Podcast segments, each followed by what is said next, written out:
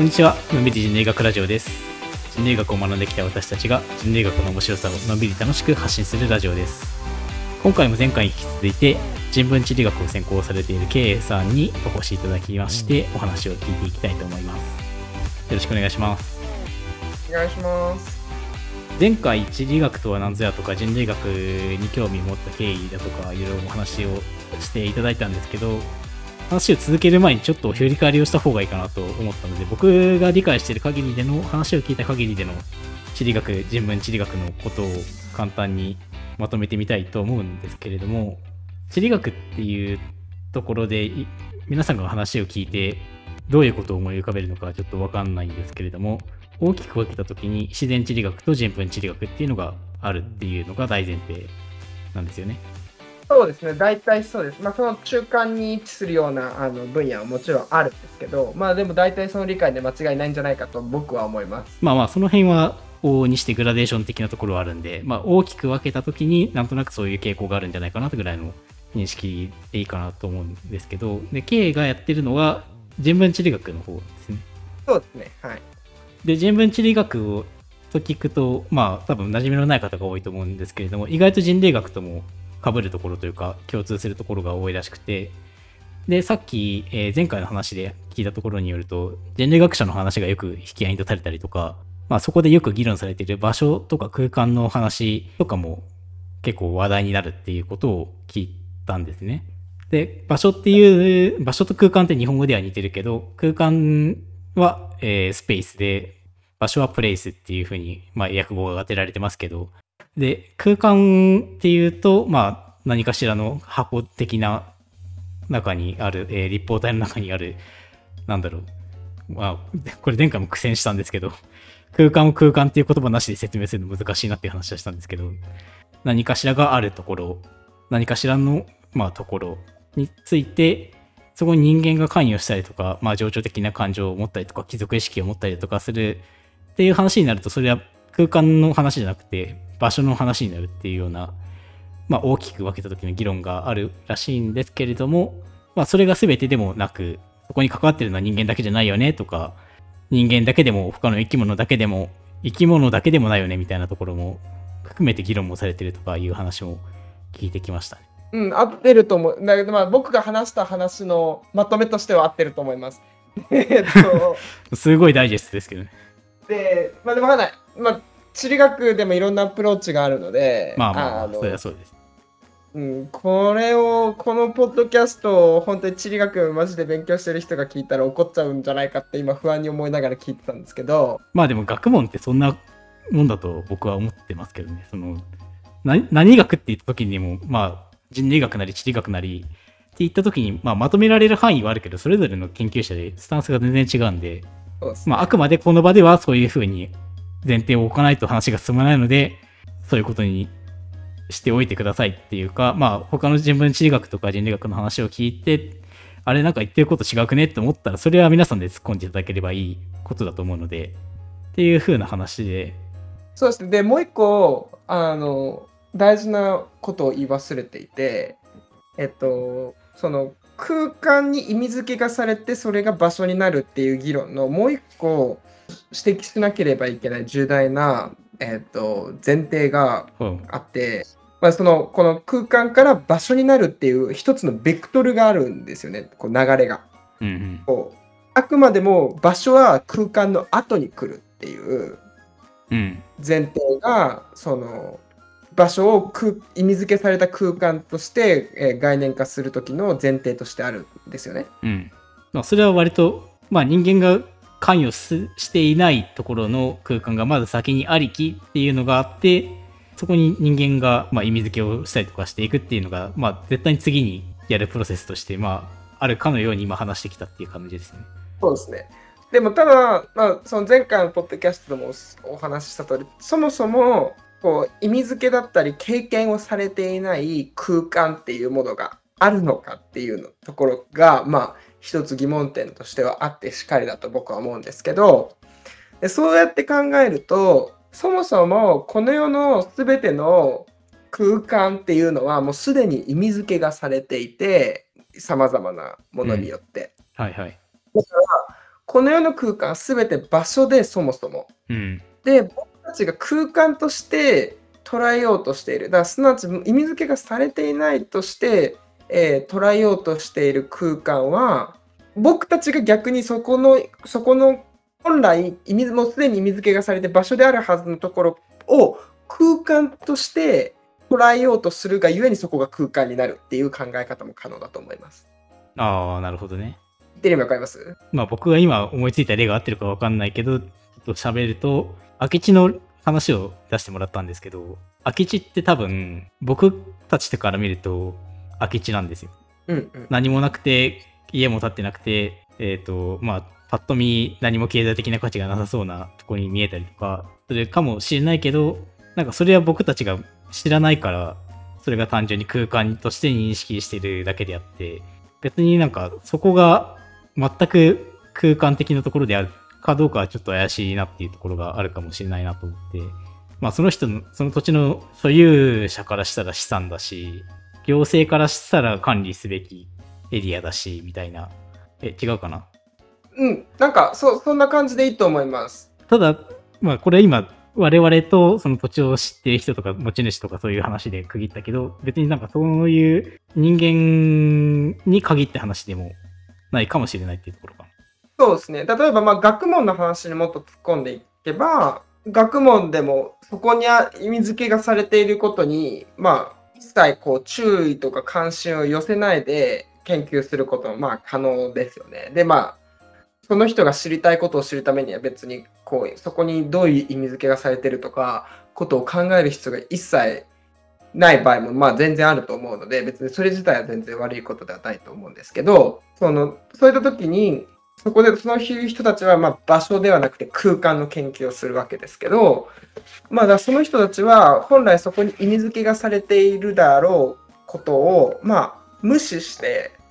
ここのま物質性だったりとか、うん、まあロケーションだったり位置ですよねとかっていうものに、意識的に注目してそれ以外の側面をまあ排除して研究をしていくわけですよね。だからまあその人たちがやろうとしていることは場所を空間にしてるっていうふうに言えるんじゃないかなって僕は思うんですよね。でもそうすると、そのスタンスに立つと、まあ地球どころじゃなくて、この世の全てが研究対象になりそうな感じがするんですが、どうなんでしょうね。人文地理でも例えば可能だなって思うのはまあそのまあ今いろんな国が共同でこう宇宙開発を進めてるじゃないですか。うんでそういうようなプロジェクトをあの、うん、地理学的視点を使ってあの批判的に検証することはできると思うししてる人全然いるんじゃないかなって想像ですけど思います。うーん。あのチェックしたことないので分かんないですけど、うんでもいても全然僕は驚かないです。いや、全然いそうな気がしますけどね。わかんないけど。だって今、月の土地とか売ってるんでしょ、確か。あそうなんだ。すげえ。こう最近のこう宇宙開発っていやマジで植民地主義時代のヨーロッパやっとやってること変わらないなって思うんですよね。というと？いやだから勝手に宇宙のさまざまな空間を空っぽだと思いえーそこを勝手に区割りし勝手に、まあ、自分たちの都合のいいように使ってるわけですよね。研究するためにっていうこと？そう、まあだからその最終的には、だまあ、加瀬中は移住とかも考えてるわけでしょ？多分、うん、うん、その。いつの時代の話になるかわかんないけど。うん。らそれってまさにヨーロッパ帝国たちがアフリカ、アジア、ああの南米アメリカで行ってきたことと変わらないんじゃないかなって思うんですね。資源を使うだけ使ってとか、うん。今のところ宇宙にこう生物が確認はされていないっていうのはもうもしかしたら大きな違いなのかもしれないですけど自分たち地球っていう自分たちのテリトリーの外を出て、えー外にある利用可能な空間資源を自分たちの利益のために使うっていうのはすごく僕からすると帝国主義的だなって思います。うん。まあ、帝国主義であったり、植民地主義であったり、まあ、個人的な意見としては、まあ、これしカットするかもしれないけど、火星のテラフォーミングが進んで人類が住めるようになったっていうところまでは言っても、まあ、いいかもしんないけど、なんかそこに戦争まで持ち込んでしまっても意味ないよなっていうような 気もするんで、ね。そう、だからなんかいろいろ整備してから話を進めないとダメなんじゃないかなとか、うん。いうふうな気がしてますね、最近の宇宙開発の話とか聞くと。うん。わかんない。まあ僕全然宇宙開発の情報をチェックしてるわけじゃなくて 宙、宇宙開発の話になってしまいましたけど、それがメインの話じゃないんで、そんなこともあるかと思って聞いていただけたらいいんですけど。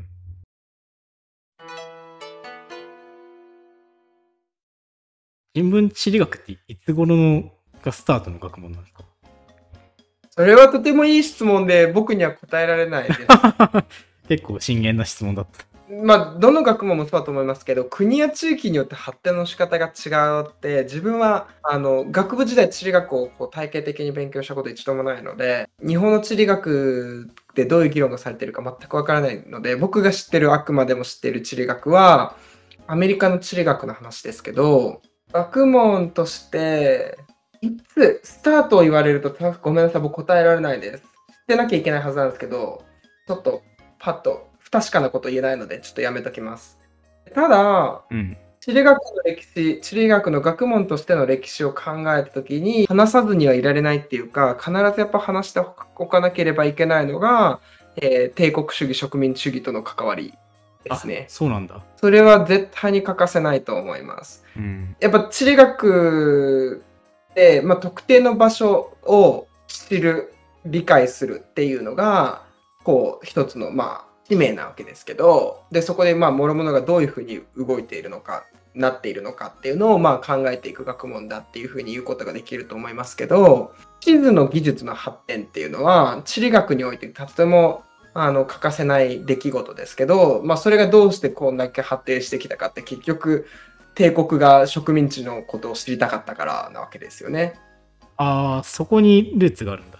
まあ、ルーツがあるっていうか、まあ、でもそこでか大きなあのああ、大きく発展したのはそこのポイントだったっていう。うんっていうことは間違いないと思います。で、それは、えっと冷戦時代にも同じことが言えたので、そうなん、その最近までやってくるんだ。GIS っていう技術があるんですけど、Geographical Information Science あ System っていう、えっと地理情報システムうん。っていうものまあ、あって、まあ、別にこれは地理学の地理学の専売特許ではないですけど、まあ、その地理学において大事なあの領域を占める分野で、で、これの技術の発展とは、あの、大きく、冷戦及び冷戦後のあの政治は無無縁ではないはず。まあ、要は、大きく発展してきたっていうのが、ポイントがいくつかあるけど、それがやっぱり植民地主義とか帝国主義の発展のポイントであったりとか、まあ、冷戦の時に、なんだ、地政学っていいのいいのか分かんないけど、場所って場所が、場所がすごく政治的に重要な役割を果たしてたっていう時に、もう大きく発展したっていうポイントは、押さえた上でやんなきゃいけないっていうところがあるってことかな。そうですね。はい。まあ、そういうことは大事だろうと僕は思いますね。そこの植民地主義と地理学の発展の関係っていうのは、まあ、人類学でもとても大事な議論だと思うんですけど、うん。人類学と同様に地理学でもすごく考えていかなければいけないトピックだと思います。そう人類学もね、一時期、一時期っていうか、まあ、ごく初期の段階では、植民地主義とか帝国主義のエージェント的な役割を果たしてたっていう、まあ、反省しなければいけない過去があるんですけど、まあ、それも含めて、なんか人類学に近い学問だなっていうふうに思いましたね。そうですね。なんか、あんまり嬉しくない共通点ですけど、うんでもまあ、事実としてそこは共通点としてあると思います。まあ、お互いにそこは受け止めて、受け止めた上で研究しなきゃいけないっていうのはありますね。そうですまあ、どう反省するかとか、どう受け止めるかっていうのも、それこそ研究者によって全然スタンスが違うところだとは思いますけどね。そうですね。今回も引き続いて、人文地理学を専攻されている K をお呼びしてお話を聞いていきました。若干専門的なところにも話を突っ込みましたけれども、大きなポイントを人文地理学がベースとしている研究の話であったりとか、まあ考え方として押さえておかなければいけないところというのをお話ししていただいたんで、次回はもうちょっと具体的にどうやって研究を進めているのかっていうところを話していただければと思います。のんびり人類学ラジオでは皆様からのご意見ご要望を随時募集しております。概要欄にある、概要欄にある Google フォームの方からお送りいただくか、Twitter の DM などでコメントをしていただけると大変励みになりますので、どうぞそちらもよろしくお願いします。ではありがとうございました。